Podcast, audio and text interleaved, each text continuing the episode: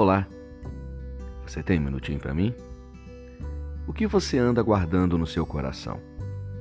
Mágoa, ressentimento, rancor, tristeza por algum mal que fizeram a você ou por uma experiência ruim que você teve na vida?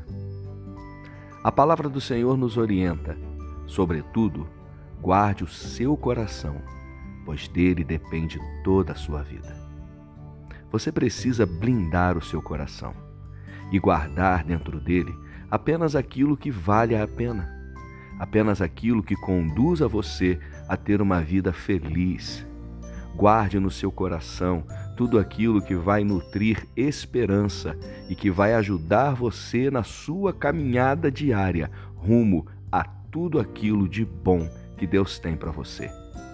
Jogue fora tudo que te causa tristeza e guarde no seu coração apenas aquilo que promove alegria. Obrigado por me ouvir e que Deus abençoe muito o seu dia.